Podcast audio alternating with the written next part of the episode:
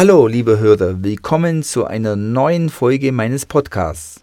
Thema heute, warum die Frage nicht nur lautet, was ist ein Grundstück wert?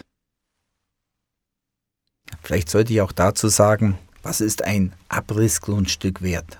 Ein Abrisshaus, okay, ein altes Haus. Ja, das ist immer die große Frage bei meinen Teilnehmern, die sagen, ja, ich würde ja gerne ein altes Haus kaufen zum Abriss, aber die Leute wollen viel zu viel für ihr Haus und das ist ja unmenschlich und das kann ja keiner bezahlen und das passt ja gleich gar nicht mehr.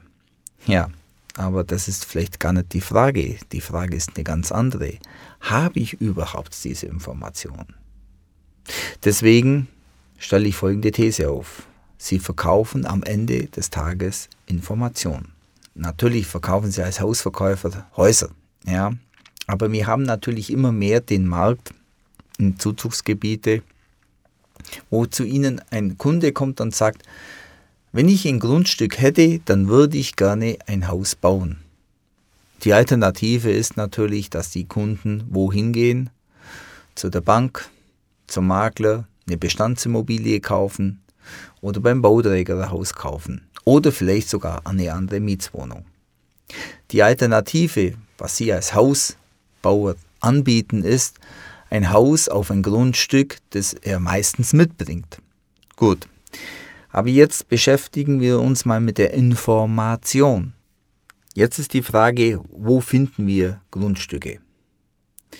Und im Regelfall können wir nur Grundstücke haben, wenn wir uns in der Region auskennen wenn wir in der Region vernetzt sind, wenn wir Kontakte haben, wenn wir das nötige Netzwerk haben.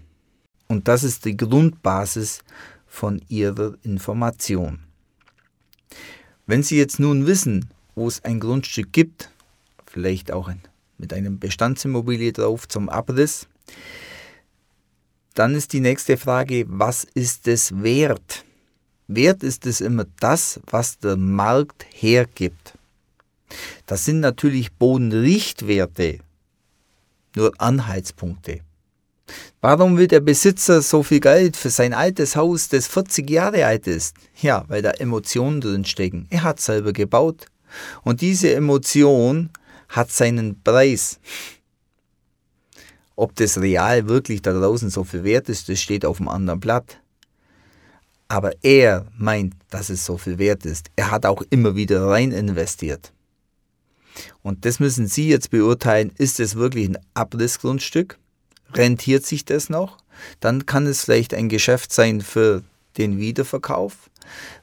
Und wenn es sich nicht mehr rentiert zu investieren, dann ist es einfach ein Grundstück, beziehungsweise das Haus wird abgerissen und es ist ein Grundstück für einen Neubau und dann haben wir noch die Abrisskosten dazu. Aber wenn es der Kunde bezahlt, warum nicht? Und das bestimmen nicht wir, das bestimmt der Kunde. Deswegen handeln Sie mit den Informationen. Und warum sind die Grundstücke in den letzten Jahren explodiert? Ganz einfach, weil Angebot und Nachfrage immer den Markt regeln. Also machen Sie sich darüber keine Gedanken, weil ein Grundstück ist nicht teuer, sondern werthaltig. Warum ist es werthaltig? Weil durch Angebot und Nachfrage die Preise nach oben gehen. Es gibt keine teuren Grundstücke. Es gibt nur werthaltige Grundstücke. Weil wer will ein teures Grundstück? Keiner.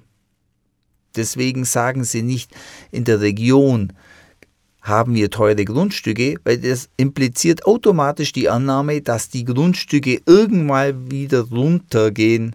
Ich habe es noch nie erlebt. Oder Sie?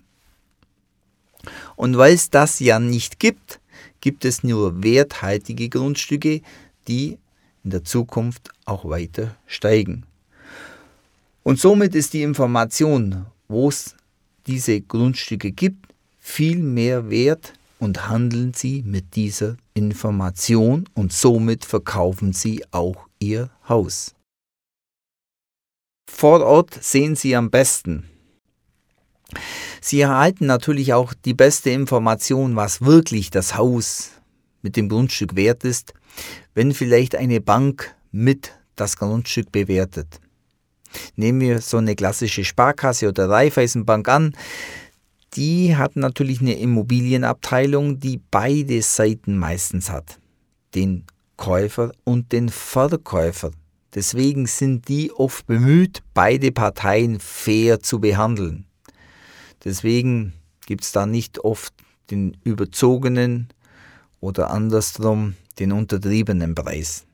Sie möchte ja beide Parteien behandeln und deswegen wäre vielleicht auch die Bank vor Ort der richtige Ansprechpartner, um eine Immobilie zu bewerten.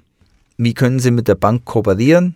Ganz einfach, Sie vermitteln auch der Bank auch den Kredit und somit haben Sie einen Partner wieder im Boot.